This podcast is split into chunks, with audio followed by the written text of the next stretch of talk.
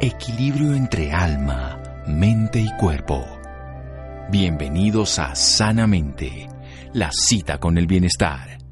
Dirige Santiago Rojas.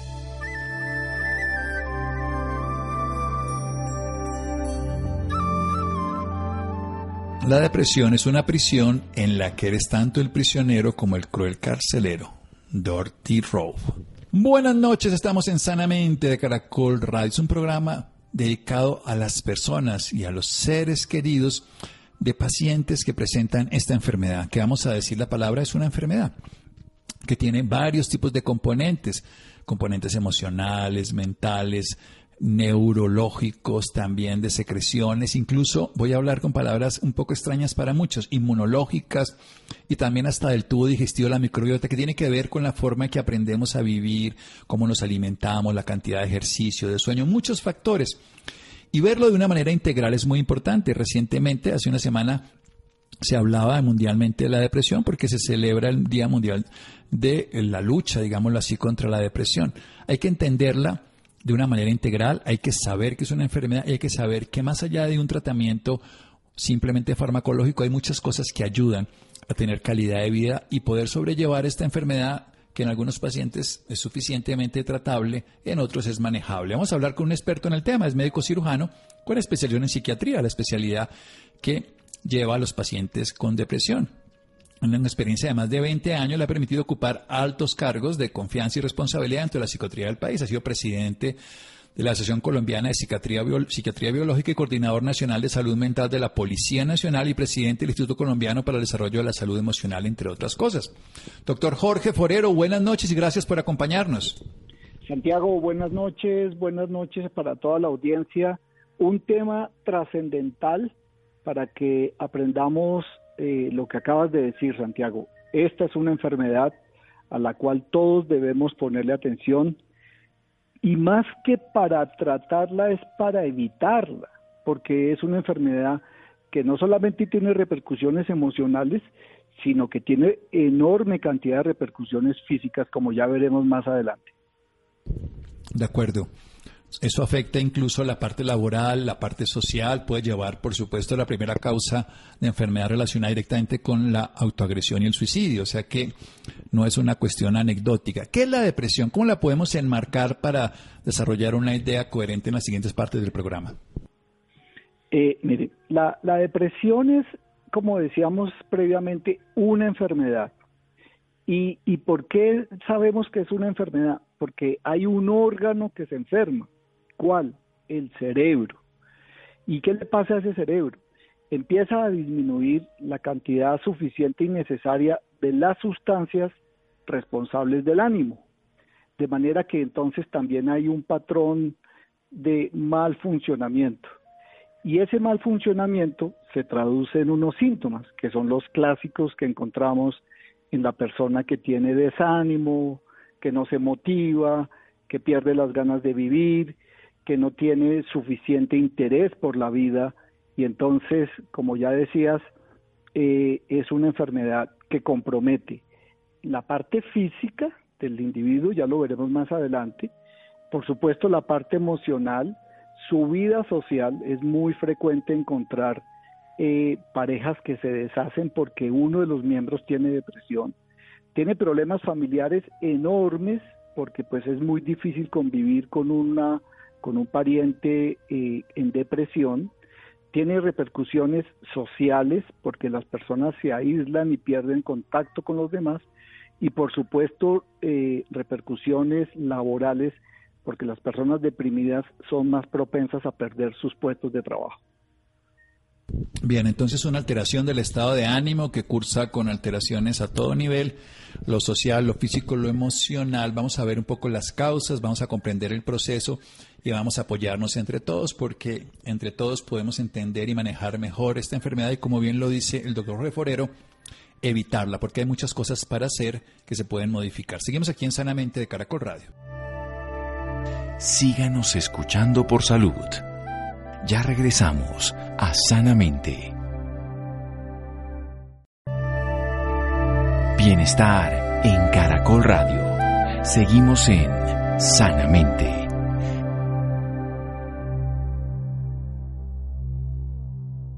La depresión. Seguimos aquí en Sanamente hablando con el doctor Jorge Forero. La depresión, algo que generalmente nosotros lo vemos como cansancio, jartera, es que él es así, es que no le pone ganas, es que no le pone entusiasmo. Pero resulta que estamos aprendiendo que hay una alteración neurológica, una alteración en las secreciones, que hay una alteración en la forma en que su cuerpo responde, que hay alteraciones emocionales en la manera en que se viven los afectos, con tristeza, con desgano, con alteraciones también en el comportamiento, en el sueño, en la vitalidad, con alteraciones sociales porque no podemos relacionarnos adecuadamente, que eso afecta en la vida de pareja, la vida familiar y por supuesto la vida social y laboral. ¿Por qué ocurre una depresión, doctor Forero? Ocurre por, por muchas causas. Eh, bien reconocemos que eh, los pacientes deprimidos a la hora de visualizar si tienen eh, familiares deprimidos encontramos que sí. Entonces, una de las conocidas causas es eh, por genética, por herencia, pero no resulta ser eh, la herencia una condena. Lo voy a explicar así. Si uno tiene, si uno es hijo de padres que han tenido depresión, no necesariamente tenemos que tener depresión, sin embargo es más frecuente, pero podemos combatirla, ya lo veremos. Eh, esta, esta enfermedad eh, se sucede porque, eh, como decía, estas sustancias cerebrales que, que tienen que ver con el funcionamiento de áreas importantes de nuestro, de nuestro cerebro, esas áreas importantes de nuestro cerebro no son bañadas adecuadamente por esas sustancias que tienen que ver con ánimo y entonces la persona empieza a mostrar eh, cambios en su funcionamiento general y se altera la memoria, se altera la capacidad de resolver problemas, se altera la capacidad de análisis, la posibilidad de ser asertivo. Entonces son muchas las, los, los efectos que tiene la depresión que, que es causada, como ya decíamos, por bases genéticas, pero también medioambientales si, si una persona eh, es eh, profundamente maltratada en forma crónica eh, y, no es reconocida sus, sus logros, no es tenida en cuenta, pues eso va disminuyendo el estado del ánimo y estos son los factores medioambientales que, que influyen en la depresión. Entonces todos tenemos que tener un nivel de aprecio por nuestros seres queridos, por nuestros semejantes, ser agradecidos, ser optimistas, eh, ser positivistas, eh, tener anhelos, tener eh, fortalezas para soportar las adversidades como la, que pasamos en este momento. Y eso es lo que nos mantiene con capacidad de, de, de, de soportar estos, estos bajones del ánimo. Que dicho sea de paso, debo ser claro en decir que tristeza no es depresión, sino sencillamente es una disminución temporal del estado del ánimo que normalmente la gente dice, ay, estoy deprimida, pero no, es una tristeza solamente que hay que estarla cuidando para que no se alargue en el tiempo y no se profundice en, cuanto a severidad se refiere.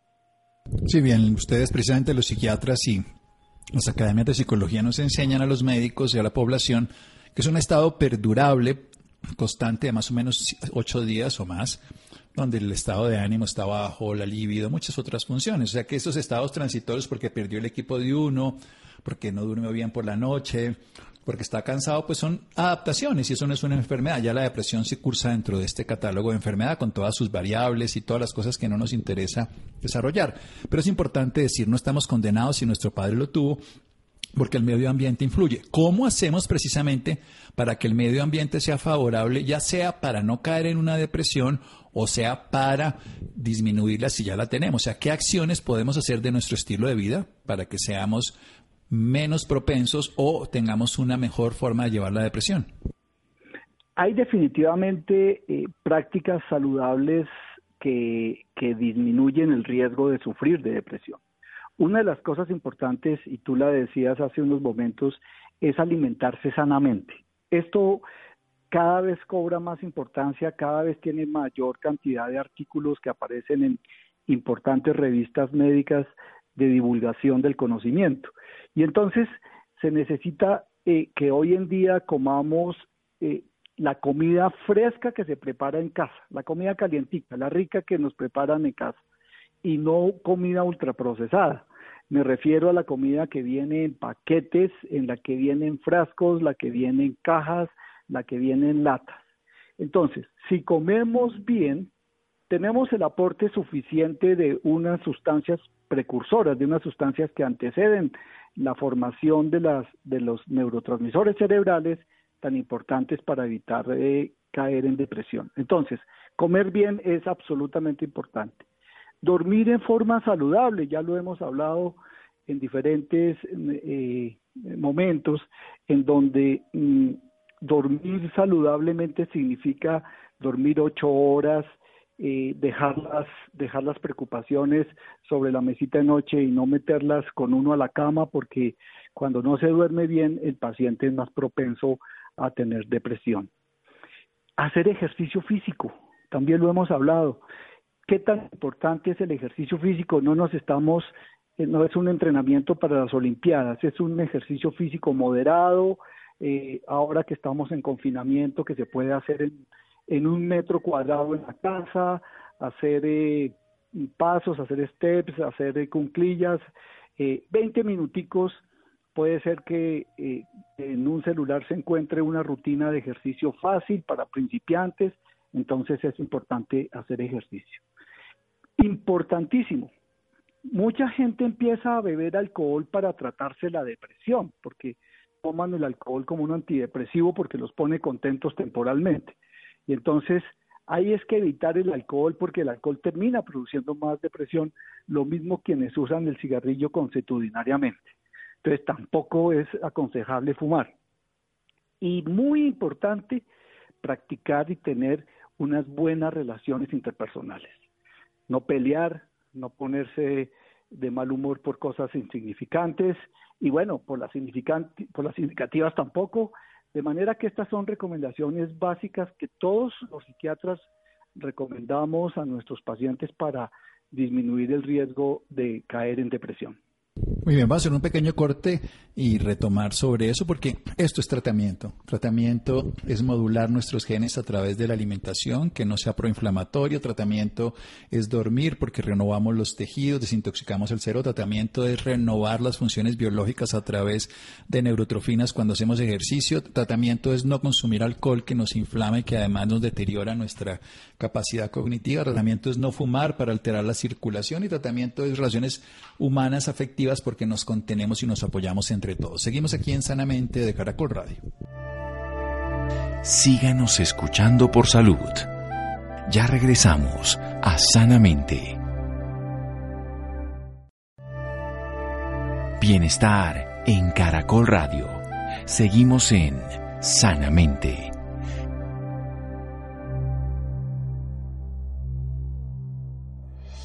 Seguimos en Sanamente de Caracol Radio con un médico cirujano con especialización en psiquiatría, con una experiencia de más de 20 años que ha llevado a que esté en grandes posiciones frente al gremio de la psiquiatría, habiendo sido presidente de la Asociación Colombiana de Psiquiatría Biológica, coordinador nacional de salud mental de la Policía Nacional y presidente del Instituto Colombiano para el Desarrollo de la Salud Emocional. doctor Jorge Forero, médico psiquiatra que nos está hablando de una enfermedad que cursa con alteraciones del estado de ánimo de manera persistente, que afecta lo físico, lo emocional, lo social, incluso lo sexual, lo relacional, lo afectivo, lo laboral, y que se asocia a otros tipos de problemas a todo diferente nivel, que lo vamos a ver ahorita precisamente, que otras enfermedades físicas se pueden generar directamente, si más cánceres, más hipertensión, más diabetes, más cosas de ese estilo que tiene un condicionamiento parcial genético, digo parcial, porque puede ser modulado por un estilo de vida saludable, o sea que no estamos condenados si nuestra familia ha sido depresiva. Por eso el comer comida real, comida de casa, comida de campo, comida de lo que está básicamente en las plazas de mercado y no comida chatarra, ultraprocesada, química, alterada. Dormir, dormir a oscuras, dormir suficiente, hacer ejercicio físico, movernos, activarnos, no consumir alcohol, no tabaco y sobre todo relaciones interpersonales nos pueden ayudar. Hablemos un poquito de esos riesgos secundarios a la depresión a nivel físico y también a nivel después de lo psicológico y social frente a autoagresiones o suicidios. Sí, eh, eh, la depresión es, como ya hemos venido diciendo, una enfermedad que tiene una enorme cantidad de repercusiones físicas. Entonces, hoy tenemos que tener un sistema inmune fortalecido, de manera que eh, cuando nosotros mm, no seguimos estas recomendaciones que acabamos de, de dar, pues entonces nuestro sistema inmune empieza a sufrir. ¿Qué quiere decir que empieza a sufrir? Que la capacidad de respuesta se disminuye y entonces quedamos más expuestos ante las agresiones del entorno, en este caso de un virus. Así que eh, ya lo decías eh, con palabras que solemos utilizar más los médicos, el sistema inmune o el sistema de defensa se disminuye, disminuye su capacidad de respuesta cuando tenemos depresión, así que tenemos que evitarla. También eh, la depresión, como ya decías, es una enfermedad inflamatoria y como enfermedad inflamatoria lo que produce son alteraciones en otros órganos tan importantes como el sistema cardiovascular. Estamos hablando de corazón y arterias. Entonces son pacientes que tienen eh, mayor gasto cardíaco. ¿Qué quiere decir? Más, más late, más rápidamente late el corazón por minuto y hay mayor desgasto. Y adicionalmente, eh, en nuestras arterias, que son esa tubería que lleva sangre a todos nuestros tejidos, eh, se pone más dura y se pone más eh, rígida. Y entonces eso hace que se aumente la tensión arterial y ese aumento de tensión arterial pues produce una cantidad de efectos eh, que ya digamos en términos generales lo conocen los pacientes. Hay muchas otras enfermedades que acompañan la depresión, por supuesto las gastrointestinales. muchos gastroenterólogos ven a los pacientes y les hacen sus exámenes de rigor y, el paciente con las medicinas propias que utilizan nuestros colegas especialistas en gastroenterología no logran mejorar clínicamente a esos pacientes y lo que tenían era una depresión de fondo. Entonces, todas estas gastritis, todas estas inflamaciones que tiene eh, el, intestino, el colon, eh, eh, cursan también con, depresión. La, la, lista es interminable, pero sí quiero dejarle claro a los oyentes que muchas de nuestras enfermedades físicas eh, tienen eh, de sustrato, tienen acompañándolas una depresión y tenemos que ponerle atención a este cuadro clínico de la depresión justamente para mejorarnos de esas otras enfermedades que le son difíciles a los especialistas poderlas abordar. Efectivamente, a todo nivel, lo que produce un proceso de depresión es una acción que compromete entonces la circulación, la inmunología, la calidad de vida y afecta todo esto. Pero hablemos de esa condición que puede llevar a la autoagresión, autodestrucción, desinterés por todo, pérdida de relaciones e incluso a la propia muerte, al suicidio. Claro, eh, la depresión es, un, es una muerte, es una, una enfermedad que condiciona la posibilidad de vivir y, produce la muerte a través del suicidio. Entonces, mm, la persona empieza a tener tal nivel de desánimo eh, que empieza a pensar en que no vale la pena seguir viviendo. Y uno de los primeros eh, ideas de muerte que tiene el paciente eh, eh, se inicia por si Dios se acordara de mí. Entonces, le pido a, los oyentes que, que eh, si escuchan de sus parientes y seres cercanos decir, ay, si Dios se, acordara de mí, puede ser una de las ideas de muerte iniciales que tiene un paciente con una profunda depresión. Y entonces el paciente empieza en forma silenciosa a planear el suicidio como una salida a, esta enfermedad que, como hemos dicho, puede ser prevenible y tiene un, muy buen tratamiento y buen pronóstico. Entonces el paciente empieza a pensar que no vale la pena vivir que, y no tiene el suficiente gusto y motivación para vivir. Y entonces empieza a hacer planes. Hay que preguntarle a las personas que están deprimidas si ha pensado en el suicidio y hay que, que preguntarlo sin miedo, de manera que es una manera eh, de evitar que una persona deprimida termine autoeliminándose y nosotros tenemos en este momento aumento de tasas de suicidio y sabemos que detrás de, ese suicidio el paciente venía deprimido y nunca había sido eh, eh, conocida la enfermedad y mucho menos tratada. Bien, entonces ya sabemos que afecta a nuestro cuerpo, nuestra mente, que nos puede llevar al suicidio. Hablemos un poco del otro lado. ¿Qué hacer? No solo ya para reconocer, usted ya nos dio un tip ahí básicamente para el suicidio, para que una persona realmente está deprimida y para no llevarlo a la frustración con la agresión, sino seguir un camino coherente. ¿Y cómo acompañar de una manera saludable sin morir en el intento de tener un paciente, un familiar, pues digo, cercano o una pareja con depresión? A un paciente con depresión siempre hay que mostrarle el camino eh, realista de la esperanza, es decir, de creer, de tener eh, fe en que hay una salida, porque es que el paciente deprimido siente que eh, no su, enfermedad no tiene cura.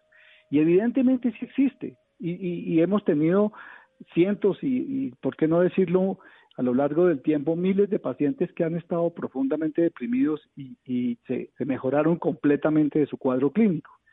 Entonces, hay que acompañar solidariamente a, nuestros seres queridos y no darle palmaditas en la espalda diciéndole tú puedes, esto es de voluntad, es que te falta, es que te falta es eh, berraquera para, para enfrentar lo que está sucediendo. No, esto no es de berraquera, esto es una enfermedad.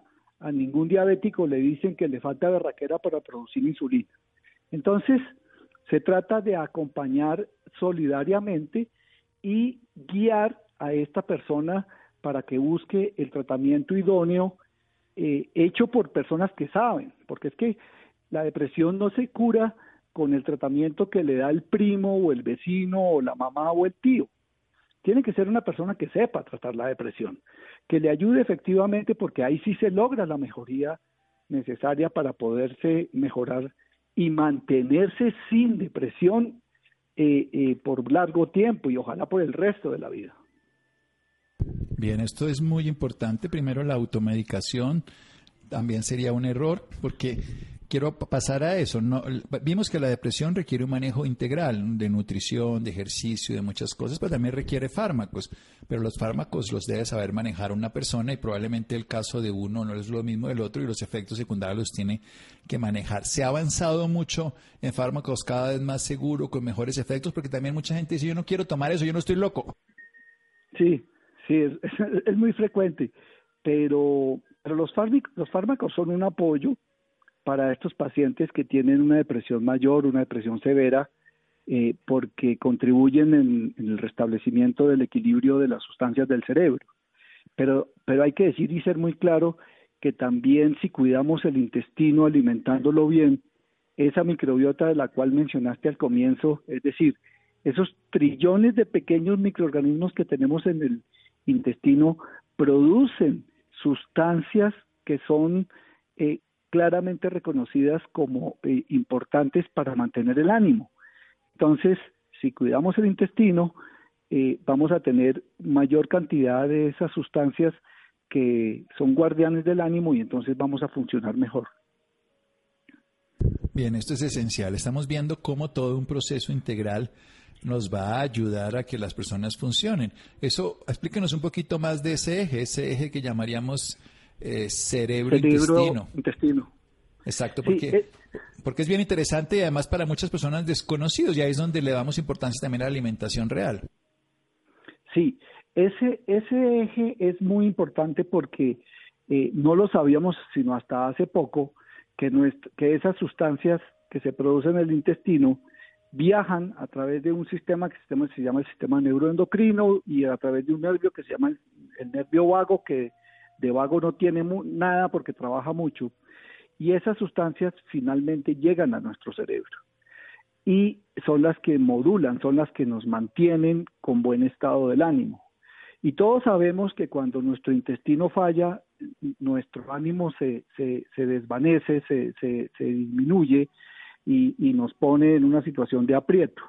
Entonces, en la medida que nosotros eh, nos alimentemos adecuadamente y en casos necesarios utilizar, eh, ya lo veremos en algún otro momento, eh, sustancias que se llaman los probióticos y los prebióticos, de lo cual podemos hablar en otro momento, pues esas, esos probióticos y prebióticos que también están en, nuestros alimentos saludables, eh, pueden, pueden no, definitivamente estabilizan el funcionamiento del intestino.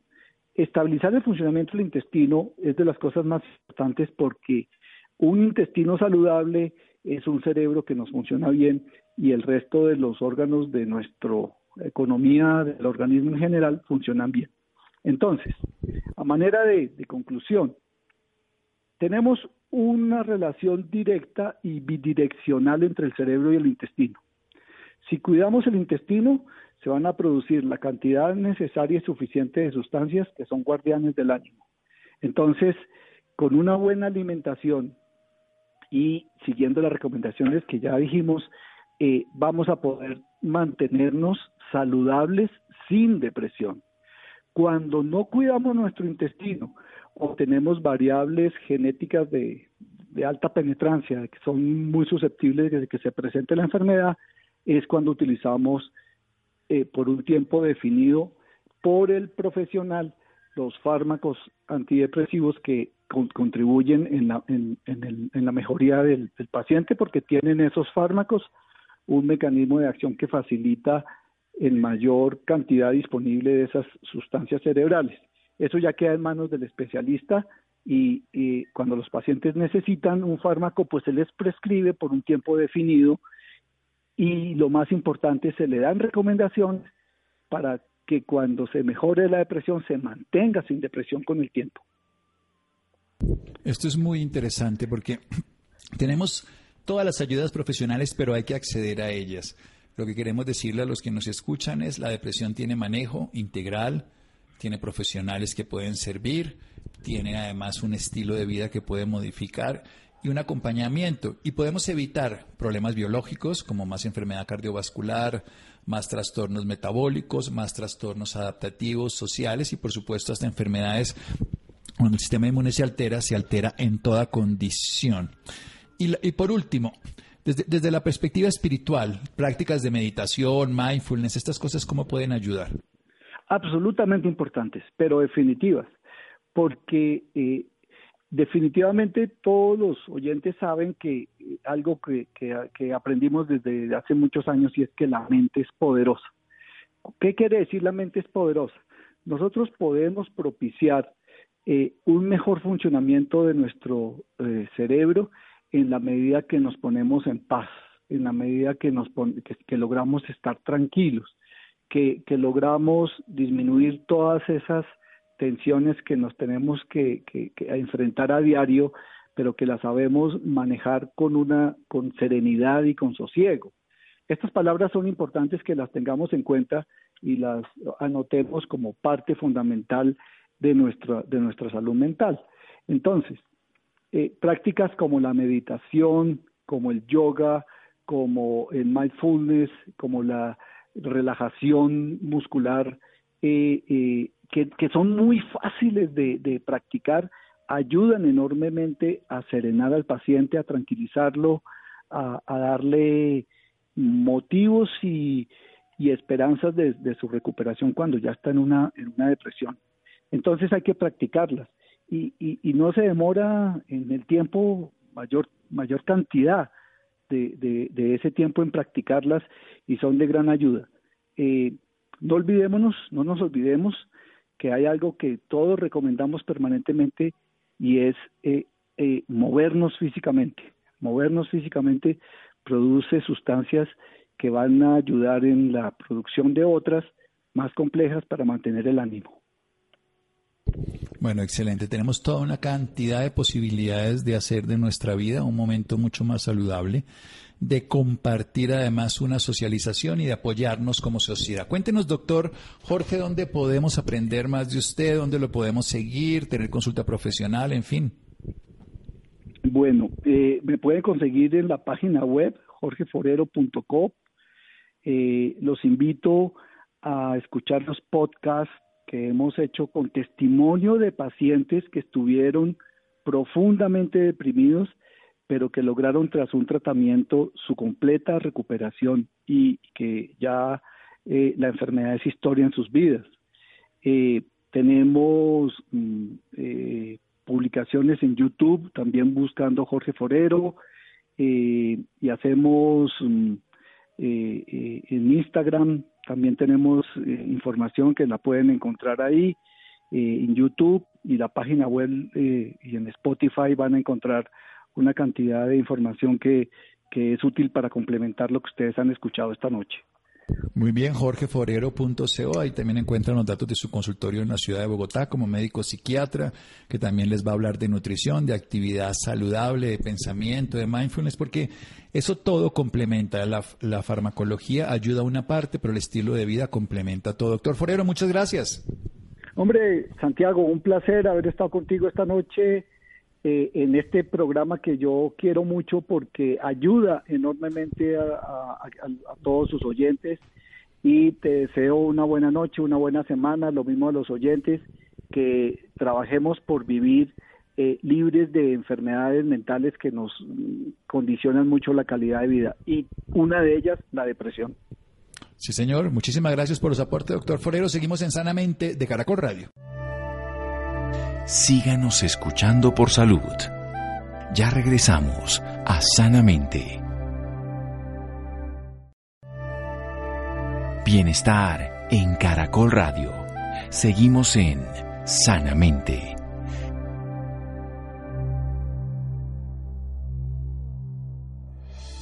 Seguimos en Sanamente de Caracol Radio. Los interesados en el doctor Jorge Forero, www.jorgeforero.co.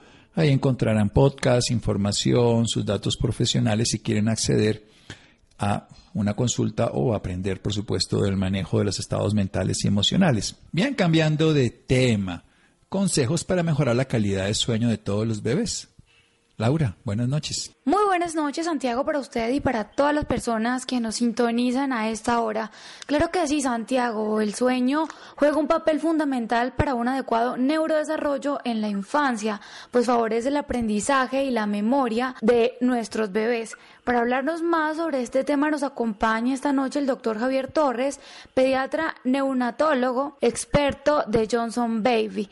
Doctor Javier, muy buenas noches y bienvenido a Sanamente de Caracol Radio. Buenas noches, muchas gracias por la invitación. Bueno, doctor, para iniciar, cuéntele a nuestros oyentes por qué es tan importante el sueño en los bebés. Sí, el sueño es fundamental porque hace parte de los procesos de, desarrollo cerebral. Realmente el sueño es fundamental para ese neurodesarrollo adecuado, para esas fases que tienen nosotros los médicos denominamos críticas en el desarrollo neurológico de los bebés y no requieren realmente esos momentos de reposo o descanso para que eso se cumpla a cabalidad, porque el niño cuando nace todavía tiene elementos de ese desarrollo cerebral que aún están inmaduros y ese sueño, de alguna manera, cuando es reparador y adecuado, lo logran eh, alcanzar de una manera mucho más exitosa. ¿Y cómo se puede manejar, cómo pueden manejar las mamás que tienen un recién nacido desde que nacen este sueño? Al sueño hay que empezar a generarle unas rutinas desde el momento del nacimiento. A los niños hay que enseñarlos a dormir, hay que enseñarlos con esas rutinas de sueño desde ese momento, de sus primeras horas de vida, de los primeros días de vida. por eso nosotros siempre recomendamos que esas rutinas de sueño se hagan de una manera permanente desde el nacimiento. Eso incluye un ambiente adecuado, un sitio con una ideación adecuada, con un tipo de ambientación, ya sea musical o no, suave, que le permita al niño relajarse de alguna forma, igual que la misma madre, con un tono de luz que no le afecte, que no lo estimule, que no exista un televisor o algún tipo de estímulo externo que pueda él de alguna manera no conciliar tranquilamente el sueño y que se haga unos procesos que de alguna manera permiten que esas rutinas al niño eh, lo lleven y lo, y lo generen realmente la posibilidad de descanso mucho más adecuada. Entonces nosotros recomendamos que sea el niño bañado antes de ese sueño, que sea alimentado especialmente con la lactancia materna, que es lo mejor. Después de eso hacer una rutina de masaje suave sobre su piel para que eso le permita a él descansar mucho más tranquilo. Siempre, ojalá, el niño debe acostarse, debe estar en el sitio donde se va a despertar. A veces acostumbramos mucho a dormirlo en nuestros brazos y eso hace que los niños se angustien cuando se los colocan en la cama. Por eso siempre es bueno desde que nacen a irlos habituando a que realmente se duerman en su cunita o en el sitio donde van a despertarse. Usted habla también de, de bañarlos en la noche. ¿Es recomendable hacer esto, doctor? Sí, no, el baño no es dañino. Realmente hay muchos trabajos de investigación a nivel mundial que el baño no hace daño. Eso es lo primero que nosotros como médicos tenemos claro, no hacer daño a ningún bebé. Y el baño en un ambiente adecuado, con temperatura adecuada, relaja. El baño es un relajante fundamental realmente para el ser humano. Y en ese caso a los bebés, a esa rutina que significa el baño y relajarlo, en los estudios que se han entregado a nivel de la literatura médica, aparece que con evidencia que los niños que son sometidos al baño duermen mucho más tranquilos y están realmente mucho más prestos a conciliar el sueño y a relajarse mucho mejor. Doctor, por ejemplo, si el bebé dormía desde que nació bien, pero en llegado caso empieza a tener un mal sueño cuando va creciendo, ¿qué se puede hacer en este caso? Hay momentos en que los niños tienen alteraciones del sueño porque son los famosos brotes de crecimiento, esos brotes de cambio que está teniendo realmente en la medida que van aumentando el mes. Hay que tener esa paciencia. Pero si nosotros logramos estas rutinas, logramos relajarnos, que la misma familia, la misma mamá también tenga esa tranquilidad de entregarle ese tipo de, de, sentimiento y de reacción hacia el bebé, de que ella también se esté tranquila, probablemente va a conciliar mucho más fácilmente el sueño es tener esa paciencia en esos momentos que tienen esas crisis los niños, esperar un poco, seguir con esa rutina, no dejarlas de hacer y sé que van a lograr de nuevo encauzarlos en ese proceso de descanso adecuado. Doctor, hay muchas mamás que recurren a remedios caseros. ¿Se recomienda o no se recomienda hacer esto? Nosotros siempre recomendamos que los niños reciban lactancia materna, no adicionamos otros alimentos, otro tipo de sustancias. A veces se utilizan algunos tipos de sus bebidas, algún tipo de aguas, etcétera, que pueden generar de mayor problema al bebé. Algunas de ellas, como los bebés no toleran eso, generarles cólico y alteraciones inclusive del mismo sueño. Por eso no lo recomendamos. Realmente el niño, después de que se hayan hecho las rutinas, recibe la lactancia materna, se hace el masaje y niño logra conciliar adecuadamente el sueño, pues si no tiene problemas intestinales, dolor, etcétera, por alguna sustancia inadecuada que haya recibido, va a descansar mucho mejor. Entonces no recomendamos realmente que se les dé algún tipo de sustancia diferente a la leche materna, sobre todo no los meses de Y por ejemplo, en los baños, que los bañan con alguna rama específica, ¿eso tampoco es recomendable? Sí, a veces se utiliza mucho en nuestro país eh, utilizar algún tipo de ramas o algún tipo de sustancias en el agua. No, no es recomendable porque eso irrita la piel del bebé. Recordemos que la piel del bebé también está en un proceso de desarrollo, un proceso de maduración que toma varios meses, inclusive años. Entonces esto, si le aplicamos eso a la piel, lo va a absorber, le va a hacer daño al bebé, pero también le va a irritar esa piel. Entonces no es adecuado y no recomendamos aplicar nada en el agua cuando bañamos a los. Bueno, doctor, y, ya para finalizar, ¿qué recomienda? ¿Qué Vuélvanos a dar como un consejo a todas las personas que nos están escuchando de lo que usted recomienda para, para el buen dormir, el buen sueño de los bebés. Sí, importante irlos programando desde el embarazo. Mire que esas mamás que le hablan al bebé, que lo acarician, que le dan ese momento de tranquilidad y de paz, eso realmente es fundamental durante el embarazo.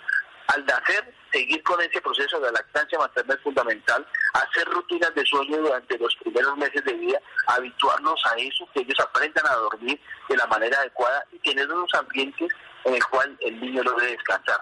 No usemos televisores, no usemos ruidos fuertes, etcétera, y los, los, niños logran tener esto que para nosotros es fundamental para su neurodesarrollo como es un adecuado sueño. Perfecto, doctor. Y bueno, ¿dónde pueden encontrar más información sobre este tema de las personas interesadas? Sí, no, pueden buscarlo también en, Twitter. Yo estoy como Javier Torres M. Eh, allí estoy como en mi página y con todo gusto respondemos muchas de las dudas. Y en la página de Johnson Baby tenemos también muchos videos y, conferencias con relación al tema. Muchísimas gracias, doctor Javier Torres, por esta valiosa información y por acompañarnos esta noche en Sanamente de Caracol Radio. A usted, muchas gracias por la invitación y un abrazo a todos. Bueno, Laura, muchas gracias. Muchas gracias a Fernanda, a Adrián, a Ricardo Bedoya, a Yesid Rodríguez, a Freddy. Quédense con una voz en el camino con Ley Martín. Caracol piensa en ti. Buenas noches.